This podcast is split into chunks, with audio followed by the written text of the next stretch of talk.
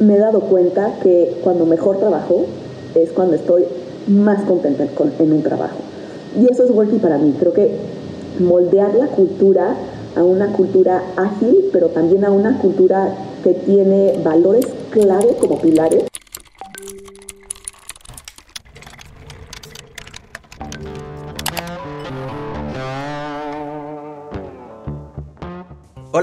Bienvenidas y bienvenidos a este episodio de People and Culture México.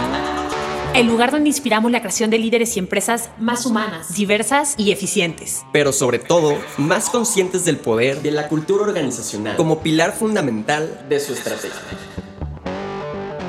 Yo soy Raquel Castañeda. Yo soy Mau de Vázquez. Y en este espacio traemos a ustedes al talento de las empresas más exitosas para compartir sus descubrimientos, proyectos, logros y errores al momento de construir culturas únicas de alto desempeño. People and Culture México.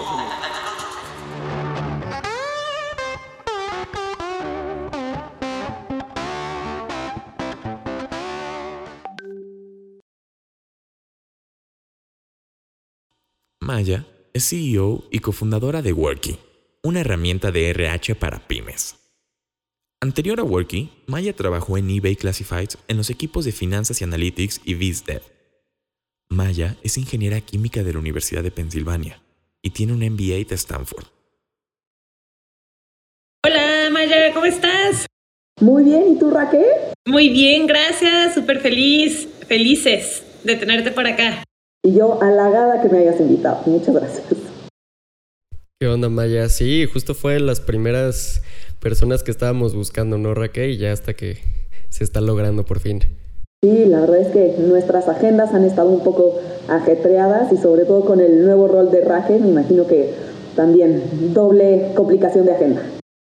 Oye, pero, lo bueno que, que, estamos ocupados, entretenidos y, en flow, ¿no? Divertidos. Oye, Maya, pues de verdad que, eh, o sea, tenemos un par de cosas que queremos platicar contigo y bueno, pues nos encantaría comenzar. Siempre la pregunta de arranque de este podcast es, ¿por qué es importante la cultura organizacional? Para mí este peso de la cultura no era algo que intuitivamente era importante cuando empecé mi carrera profesional, pero poco a poco con los años le he visto la importancia que tiene, no solo en mi desempeño profesional, pero también en mi alegría de cómo me siento trabajando.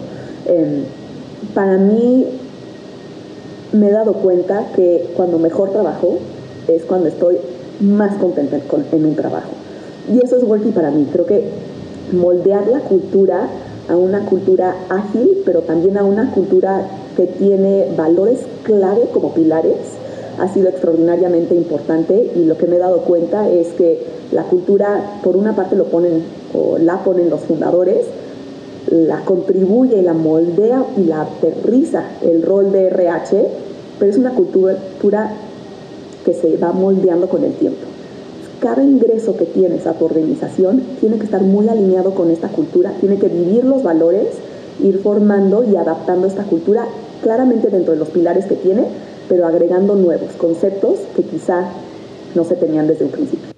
Oye, Maya, está súper interesante lo que dices y, nos encantaría escuchar un poco de, tu rol como, como CEO de Worky. Y ahorita nos platicas un poco más de Worky, eh, CEO y fundadora de, de Worky. ¿Qué acciones concretas has tomado y desde el principio y a lo mejor hasta cómo las has iterado para asegurarte que la cultura es sólida, se mantiene, escala y, y que, sí, ¿cómo, ¿cómo, te has asegurado que eso prevalece? Es clave desde el inicio, como platicamos anteriormente, definir los valores de la organización. Entonces, hay unos sets de valores que nosotros vivimos y respiramos.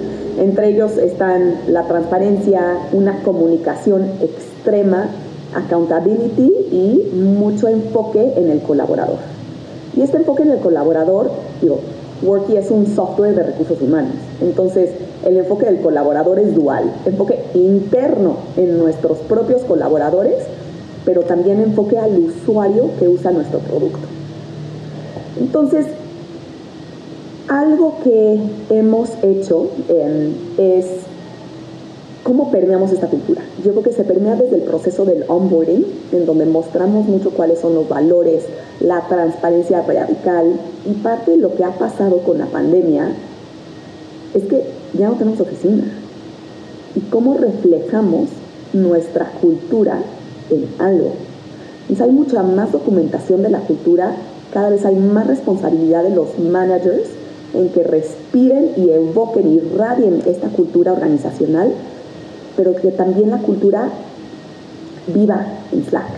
Y cómo facilitas que cualquier persona nueva que entra a la organización se sienta y entiende estos valores dentro de Slack, porque es, es distinto, ¿no? Ya cada vez nosotros también tratamos de tener menos juntas, eh, menos juntas por Zoom, pero más comunicación escrita.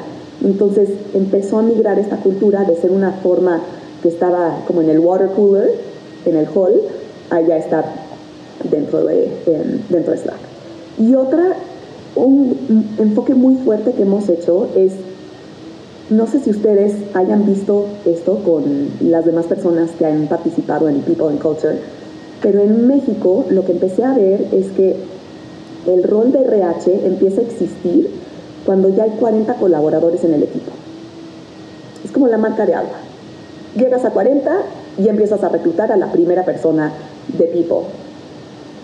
Nosotros lo que nos dimos cuenta es, a ver, estamos en HR Tech, estamos creando un producto de recursos humanos.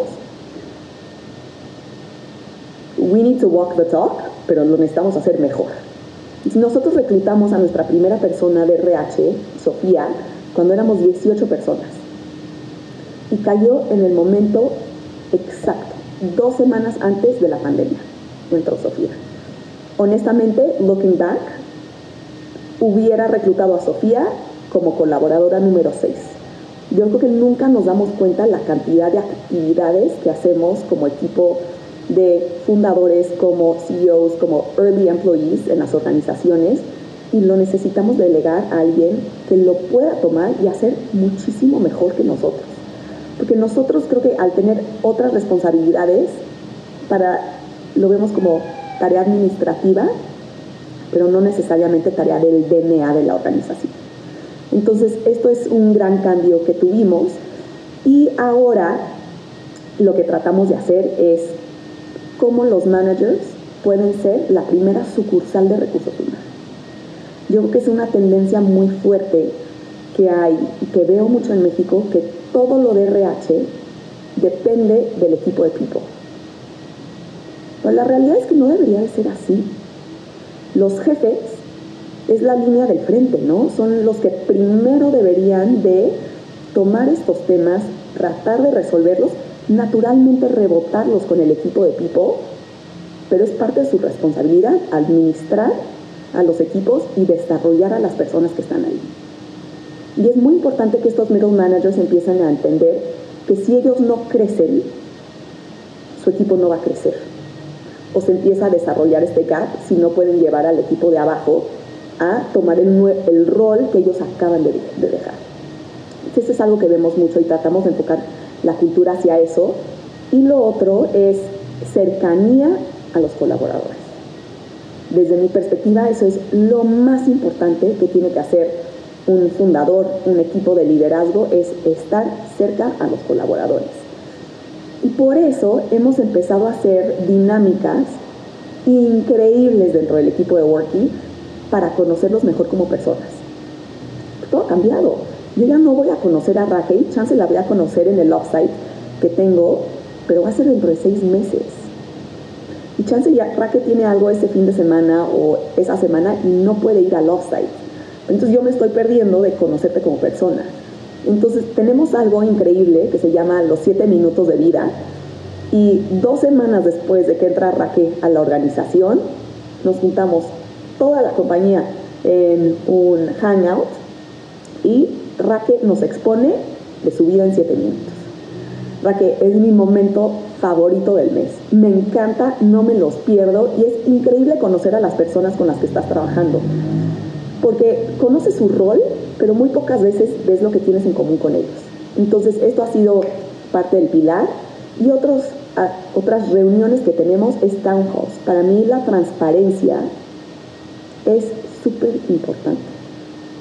creo que muy pocas organizaciones han logrado tener esta transparencia radical de, oye, ¿quieres saber cómo están las finanzas? Entra a ver cómo están las finanzas. ¿Quieres saber cuáles son los retos que tenemos que cumplir estos tres, seis, nueve meses? Los platicamos abiertamente. ¿En qué fracasamos? Está abiertamente platicado, platicado porque de abajo vienen muchísimas soluciones más valiosas. Y al final del día, quien opera el negocio son todos los colaboradores, o somos todos. Nosotros pautamos la estrategia, otros la ejecutan, pero casi nunca vemos el reto de ejecutar si no los escuchamos. Y últimamente es divertirnos, ¿no? Creo que estamos tanto tiempo trabajando en el mundo de las startups, lo dejamos todo por nuestra organización y si no te diviertes, se va a volver un poco aburrido dedicarle tanto tiempo a algo. Oye, Maya, no sé ni por dónde eh, empezar porque mencionas puntos extraordinarios en, esta experiencia que has tenido, ¿no? Y, y resalto un poco esto de, la importancia de definir bien tus valores. Me encanta que como founder eh, y CEO reconozcas el valor del área de people, de una persona de people, que es una tarea que si bien alguien la puede hacer en un principio, qué mejor que tengas a alguien que tiene corazón, experiencia, mente y atención en diseñar estos procesos o lineamientos o bases, porque a lo mejor en una etapa muy temprana ni siquiera son procesos, no, no son cosas rígidas, es simplemente el cuál es la manera en la que la vamos a navegar y que no sea un extra de una actividad que alguien más tenga que hacer, ¿no? Entonces me encanta que, que, nos cuentes que tu colaboradora número 16 fue la persona de, de People, Sofía, que la conozco y, y es extraordinaria.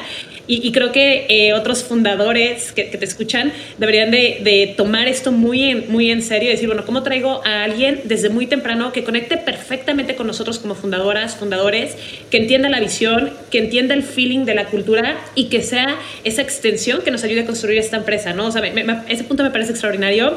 Me encantaría que nos platicaras un poco de este proceso de definición de valores, ¿no? O sea, hay muchas empresas que hoy se están creando, que están eh, bajando capital y están preparándose para escalar súper rápido.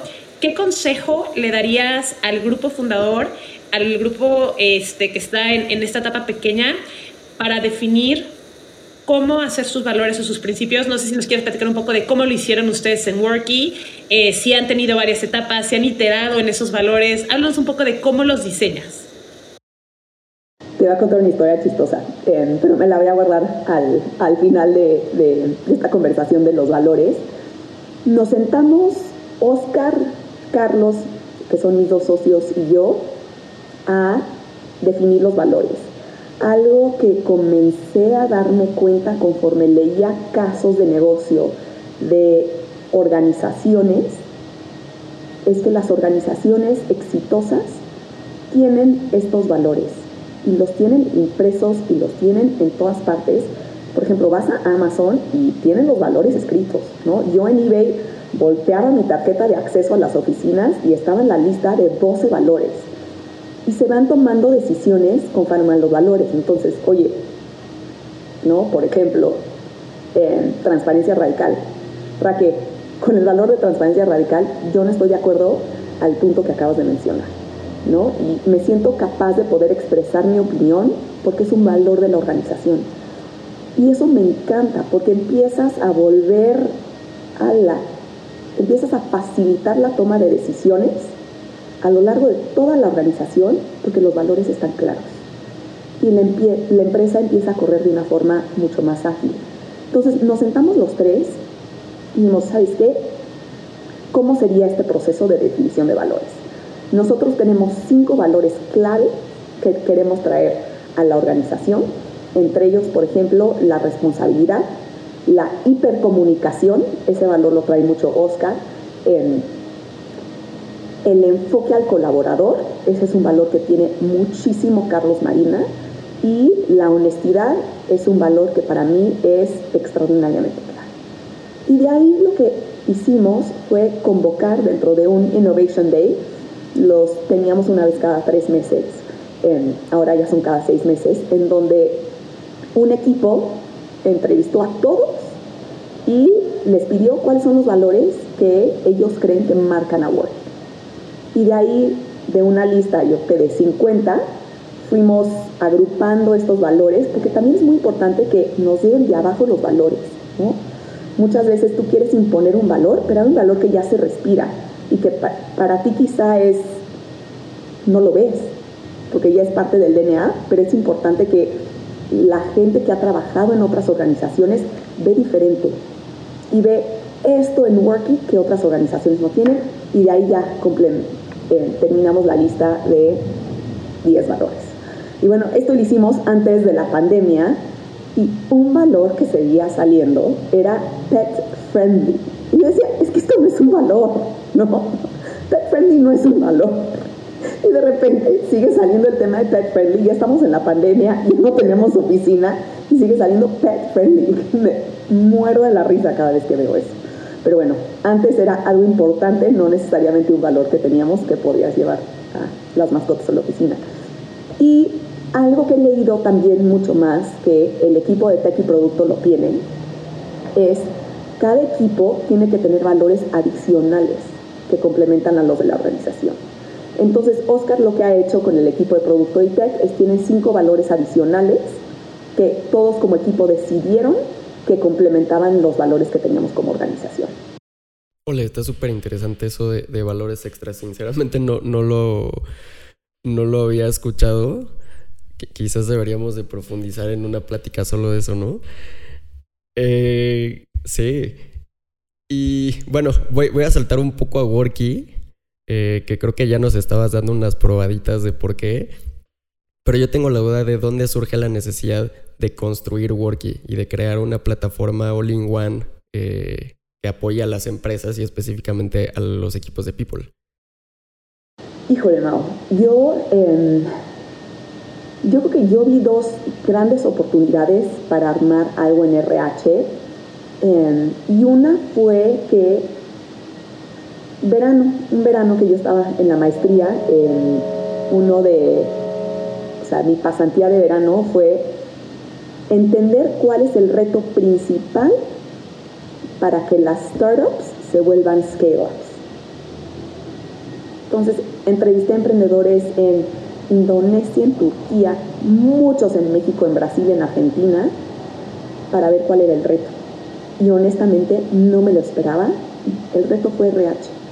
El reto más predominante para escalar el negocio era RH bien interesante porque eres un poco inconsciente que el reto es RH, pero al mismo tiempo no estás contratando hasta que llegues a 40 personas. Entonces, que no me caía el 20, dije, bueno, como que no entiendo muy bien cuál es. Platicaban de este reto siendo reclutamiento, pero lo que me di cuenta es que era retención, no reclutamiento y muy pocas empresas tienen esfuerzos de retención de colaboradores. Entonces me quedé con esto y conforme fue un verano, entregué mi reporte, me fui, después estaba en otro trabajo y ahí me di cuenta que este reto que mencionaban los emprendedores se volvió mi reto. Yo era colaboradora, no era del equipo directivo ni mucho menos, pero me di cuenta que RH es un reto enorme.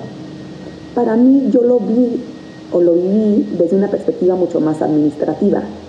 No había información. Donde, a ver, ¿cuál es el directorio de la empresa? No había un directorio. ¿Cómo no puede haber un directorio de la empresa? ¿No? Oye, déjame ver el organigrama, quiero ver Maya a quién le reporta no había organigrama. No podía haber organigrama. Sobre todo el equipo comercial no había organigrama. Y después lo que me empezó a pasar es que yo siempre he estado en roles de finanzas y análisis. Y cuando tenía yo que tomar el proceso de la quincena, del pago de nómina, hijo, qué tortura cuando no hay sistemas, ¿no? O sea, me acuerdo que me llegaba este famoso Excel que se llama, oye, llena el Excel de las incidencias. decía, órale, va. Pero cuando tienes un equipo comercial que está ganando mucho a través de reembolsos, bonos y comisiones, es una tortura procesar la quincena cuando no se llega en tiempo y en forma estas comisiones o estas variables que afectan el pago de la nómina. cada 15 días teníamos errores. Y llegó a ocurrir, o sea, errores importantes en donde entraba Mauricio a la organización y no le pagaba, porque yo no le había avisado al contador que Mauricio acababa de entrar, ¿no? Y posteriormente, oye, Mau llegaba conmigo, Maya, no me pagaste las comisiones. Mau, tu jefe no me las mandó, ¿tienes comisiones? Entonces ya se volvía algo donde no era necesariamente colaborador con la nómina, pero me empecé a dar cuenta que el rol muy importante que toma el jefe o el manager en esta parte administrativa de recursos humanos, que toma el contador o el nominista dentro de estos pagos, pero más que nada es, no hay información tiempo real.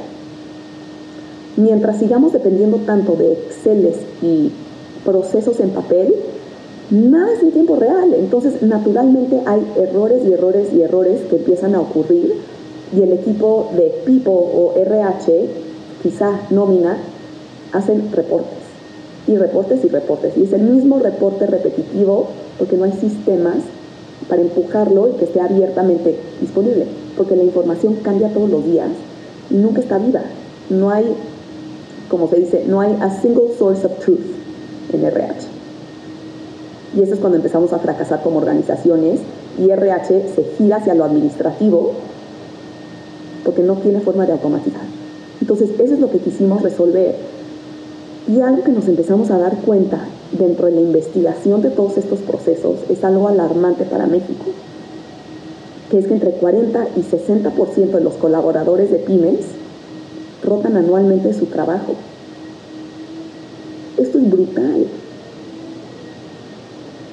Naturalmente, el rol de people no ha migrado a ser un valor, a incorporar culture, porque es tan repetitivo entre reclutar, capacitar, se te van a los 90 días, tienes que reclutar otra vez.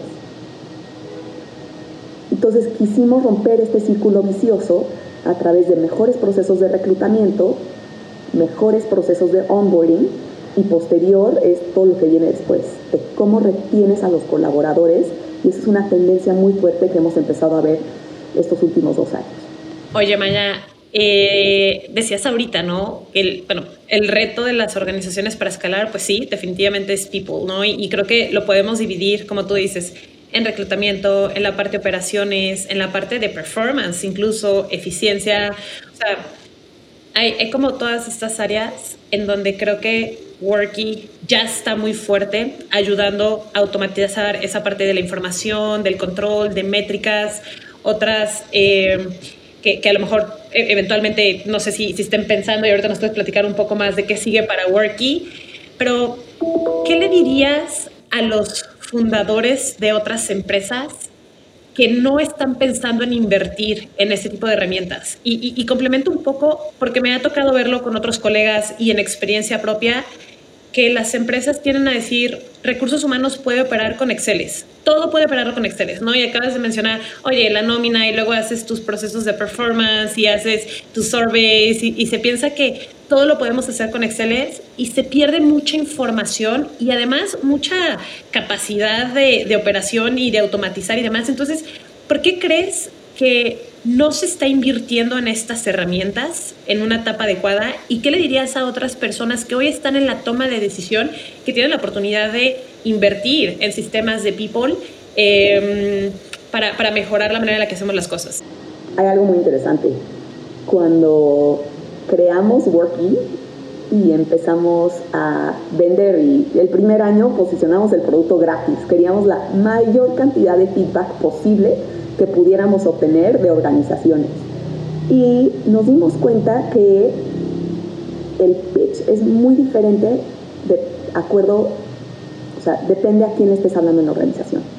Para RH tú llegas y llegamos eh, ofreciendo un, un producto que ayuda a delegar, ayuda a seguir manteniendo el control, pero parte de este proceso es que ayudamos a hacer las cosas mejor. ¿No? más estructuradas. Y hay algo, una conversación que cuando llegas con dirección general, te van a preguntar, ¿tienes evaluaciones? Sí o no. Dirección general siempre quiere hacer evaluaciones. quiere evaluar al equipo de abajo. ¿Tú crees que las hacen? Prácticamente ninguna organización hace evaluaciones. Y, Dirección General está necio, necio, necia, que quiere evaluaciones. Pero tú en el momento que llegas con el equipo de RH y le dices, oye, Raje, ayúdame a hacer las evaluaciones para estos 40, 60, 500 colaboradores, vas a temblar. No lo vas a poder priorizar porque no hay procesos automatizados. Y la forma en la que las organizaciones están haciendo estos procesos de evaluaciones o es impresa, la evaluación, imagínate almacenar todas las respuestas de... Son 100 colaboradores que estás evaluando, pero probablemente por las tendencias ya son evaluaciones 360. Tienes 5 resultados por persona. Multiplica 5 por 200.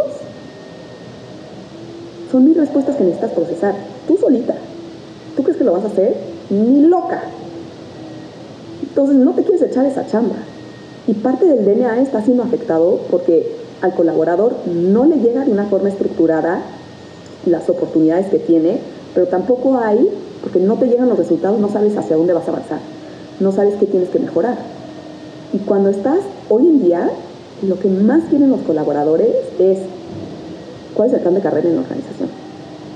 Y me lo hacen desde la entrevista quieren saber que tengas un plan de desarrollo, un plan de sucesión y cómo van a, se van a volver managers. Y si no tienes eso, no vas a poder atraer el talento, no lo vas a poder retener y va a empezar a haber una fuga de cerebros extraordinariamente alta. Donde parte del pitch que tenemos que hacer es, a ver, nosotros como producto nos usas como tú nos quieres usar. Si tú quieres usar la parte de evaluaciones para encuestas, nos puedes usar para encuestas, si nos quieres usar para la NOM 35, nos puedes usar para la, NOM 35, pero nosotros lo que te sugerimos es que el feedback empiece a fluir dentro de la organización y se empieza a grabar. Porque es imposible escalar sin procesos sustentables. Y parte de esta operatividad administrativa es esa falta de migración hacia cultura. Y hoy en día, con el talento tan peleado en el mercado mexicano, nunca ha sido más importante poder tener procesos estructurados en todo el sentido que abarca RH. Y es bien interesante porque muchas veces en nuestra, como en nuestro subconsciente, RH es reclutar y evaluar. Pero o sea, son los dos, o sea, ni siquiera el fin de, o sea, del proceso de RH no es la evaluación, es el finiquito. ¿No? Entonces hay tantos eslabones por medio que no están automatizados o que las organizaciones están dejando de hacer, que mi sugerencia principal es dónde está el dolor de cabeza actual de la organización. Que lo estudien extraordinariamente bien como equipo de RH, como equipo de liderazgo y como dirección general, y que de ahí se arme un plan para empezar a implementar la tecnología que facilite delegar. Y últimamente, y regresando al tema que platicamos originalmente, es cómo dependemos menos de los equipos de People and Culture, cómo metemos este DNA de People and Culture en cada jefe y en cada persona que vive y respira en nuestra organización. La gente se va por los jefes. Y si los jefes no respiran este DNA de oye, ¿cómo te doy el feedback? ¿Cómo hago tu plan de carrera? ¿Cómo te ayudo a despegar en la organización y que tú seas un jefe, una jefa fregona dentro de los cinco años? Si no está eso en la organización, la gente se va a ir. Y últimamente lo que queremos hacer es cómo armamos la mejor generación de jefes. Para que el talento mexicano sea top of the line dentro de los próximos 10 años. Entonces, en eso es lo que más nos tenemos que enfocar. Yo creo como, diría como país, pero digo como economía, el impacto de desarrollar a la gente es extraordinario. Y con tu cercanía a las empresas, eh, a las empresas mexicanas sobre todo, ¿ves que hay una tendencia hacia allá? O sea, ¿están considerando el talento de esa forma? ¿O habrá un poco de todo y muchas cosas por trabajar? Yo creo que hay de dos sopas, Mao. hay empresas que están asustadas por la guerra de talento que hay, se están moviendo hacia las tendencias más modernas. Yo creo que COVID sacudió muchísimo a las organizaciones y empezaron a ver que el rol de RH era extraordinario, pero que quizá lo tenían orillado y que no estaba siendo eficiente. Es el momento que, oye, ya no puedes gestionar en papel y en Excel porque ya no estás yendo a la oficina, ¿no? Y probablemente, de acuerdo a lo que vemos, los colaboradores quieren un grado muy alto de estar en remoto. Quizá la mitad de la semana van a estar trabajando remoto, aquellos que puedan, en donde veo que estas tendencias se están empezando a adoptar.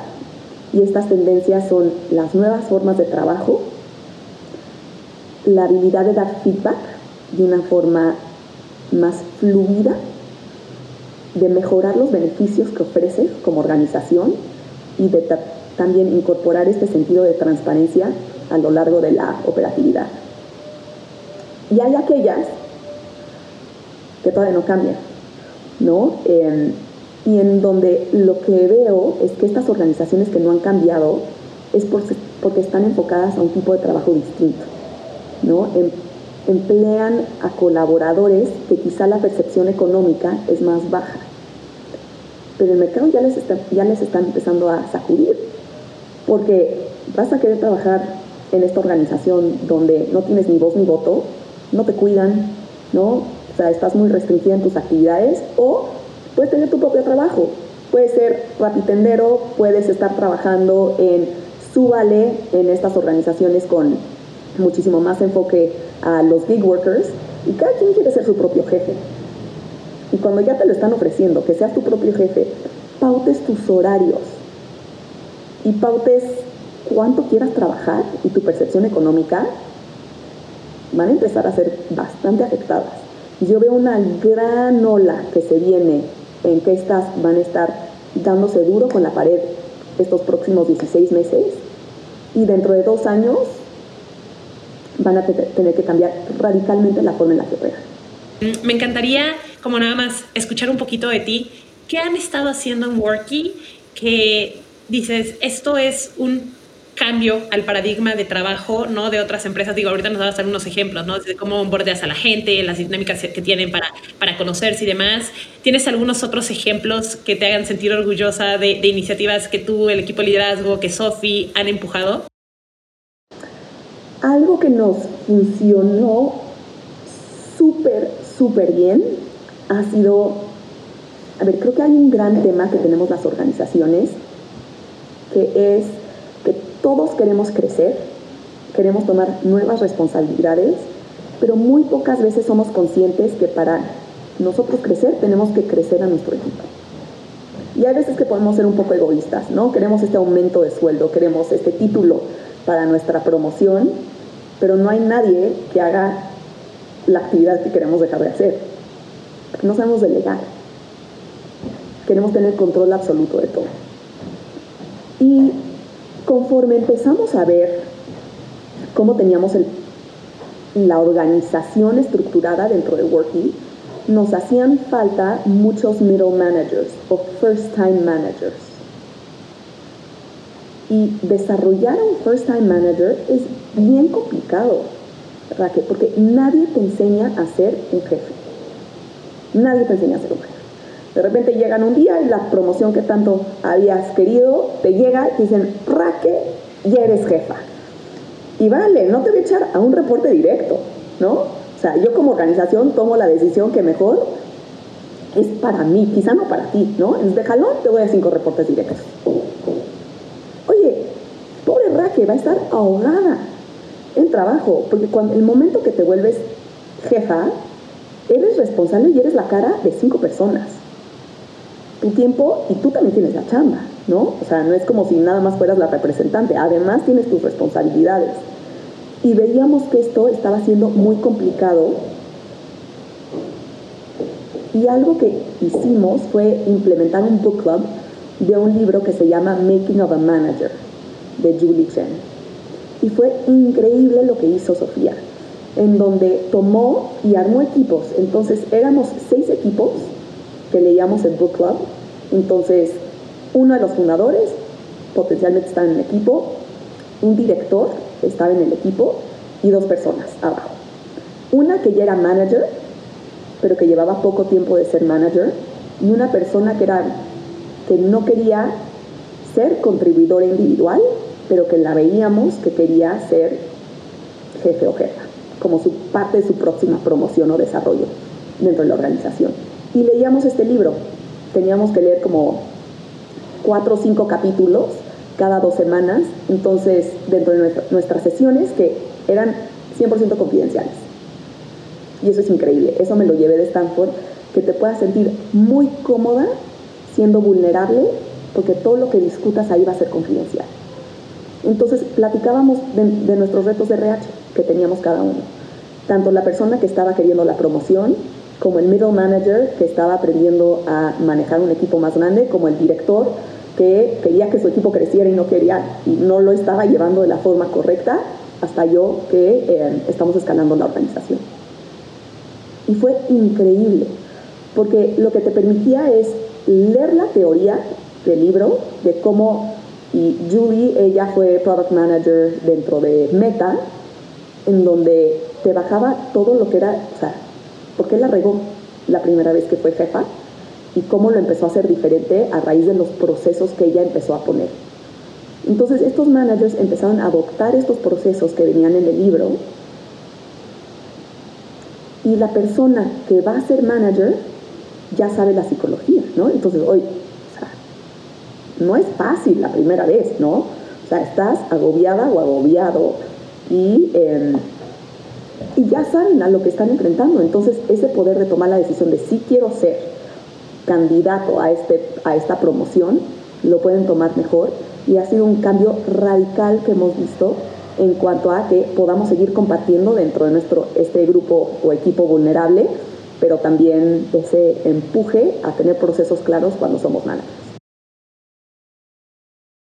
me fascina este ejemplo, Maya, porque muchas veces creemos que para hacer cosas en la organización necesitamos muchísimo budget o un programa súper robusto o planear este, una estrategia así fuertísima y al final se trata de, bueno, cómo somos pragmáticos con los elementos que tenemos, con el qué queremos lograr con algo y poner dinámicas que nos permitan llegar allá, ¿no? Entonces me encanta este ejemplo de cómo compartir con algo muy sencillo, un libro, grupos, dirigir la conversación, crear este espacio y me parece extraordinario, ¿no? Y creo que como eso hay muchísimos ejemplos de cosas que otros fundadores y personas del equipo de People pueden hacer para empujar al equipo y alinearlos hacia donde la organización necesita llegar.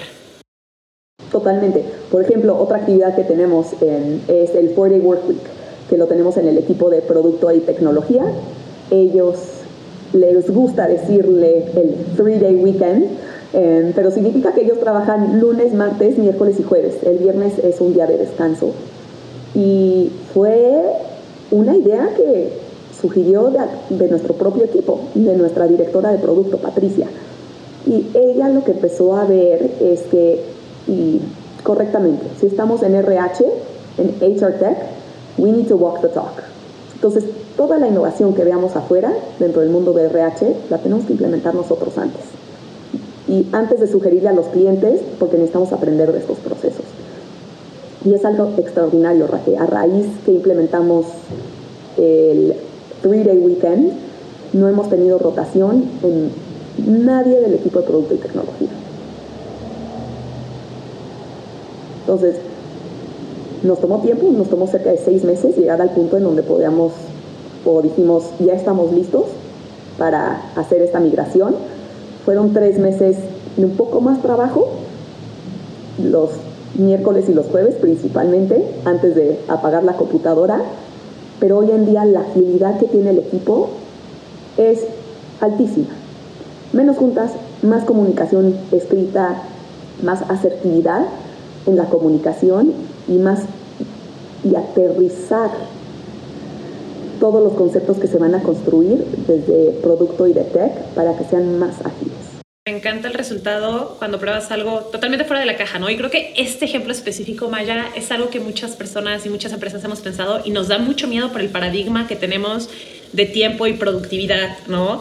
Y resultados y cómo va a afectar. Eh, yo creo que luego, luego nos ponemos otra llamada solamente para hablar de eso, Maya, porque creo que así ya tenemos que ir, ¿no?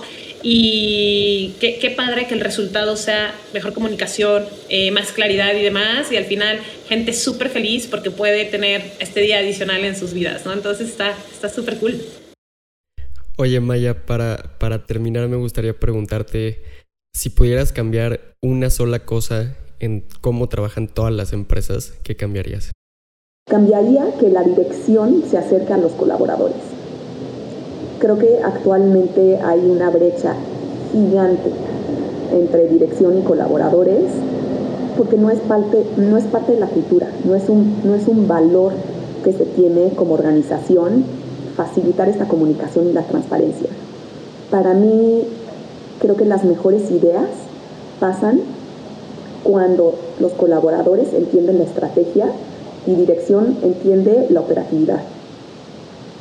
Porque hay dos partes para ser exitosos. La estrategia, poco componente de la suerte, em, y cómo ejecutas esa idea. Y si no tienes una combinación, sobre todo de las dos, bueno, la suerte ya es el pilón, ¿no? Que, te hace extraordinariamente exitoso, va a ser muy difícil que la organización despegue. Y algo increíble, Mao, es, nosotros lo que vimos es que todas las organizaciones que implementan sistemas de recursos humanos son más visionarias, todas. Porque no están pensando, y esto se lo debo a Fanny de Kavak, que fue People Manager en Kavak, que me dijo algo y me encantó cómo me lo fraseó. Me dijo, Maya, a ver, en Kavak no estamos concentrados en el equipo de People en los problemas de hoy. Nosotros tenemos que resolver los problemas de mañana. Y cuando el equipo de people entiende por el diálogo que tiene con el equipo de leadership de los problemas de mañana, la visión cambia completamente. Porque estás creando una organización sustentable que pueda crecer. Y lo que vimos en Worky es aquellas organizaciones que implementaron softwares de RH antes de la pandemia fueron mucho más resilientes durante la pandemia quizá, quizá dentro del primer trimestre, ¿no? El Q2 del 2020, bajaron un poquito el nivel de colaboradores para ser más cuidadosos del efectivo, pero para Q4 2020, o sea, pocos meses después, ya estaban en el mismo nivel de colaboradores que tenían antes. Es más moldeable, es más adaptable, eres más visionario y le encuentras más hilos para llegar a ese crecimiento que necesitas. Y cuando lo ves en estos números, dices, me tengo que concentrar en los problemas de mañana. Y tengo que acercar esta estrategia a nivel operativo para poder empezar a ejecutar todo lo que tenemos en mente. Y un tema totalmente de infraestructura y de ver hacia adelante, ¿no?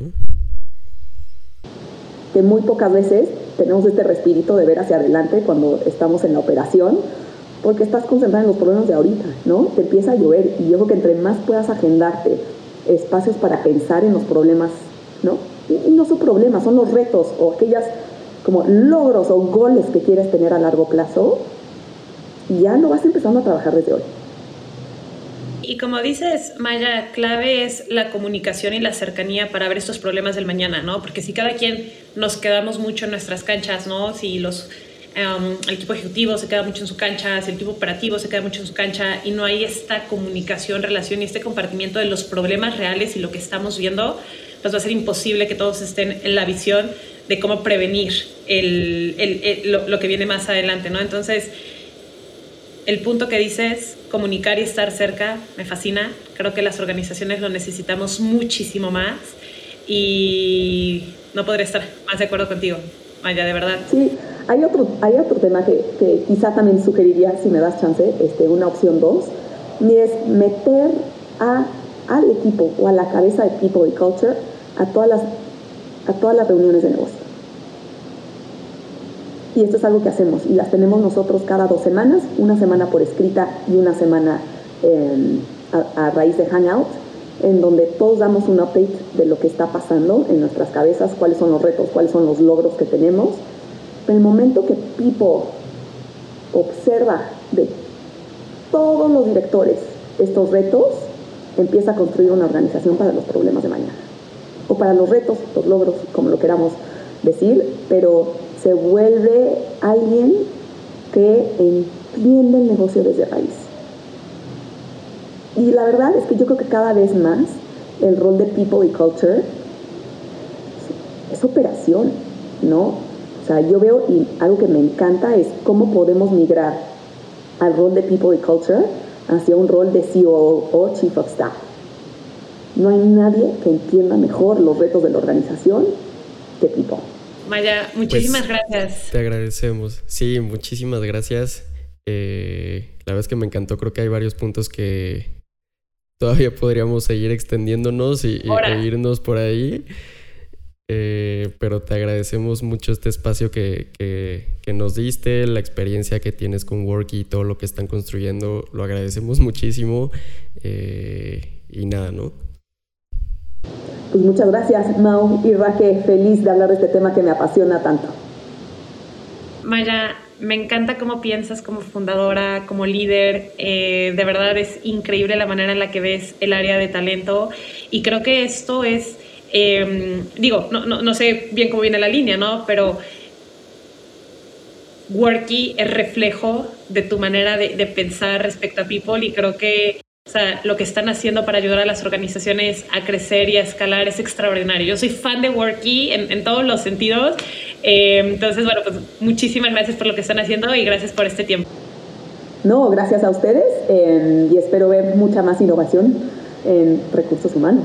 Gracias por crear yo, este, este diálogo con nosotros y con todos los demás, eh, los demás truchas de People and Culture, porque definitivamente necesitamos compartir mejores prácticas. Gracias, Maya. Gracias. Te recordamos que puedes encontrarnos en YouTube, Spotify, en www.peopleandculture.mx y en nuestras redes sociales.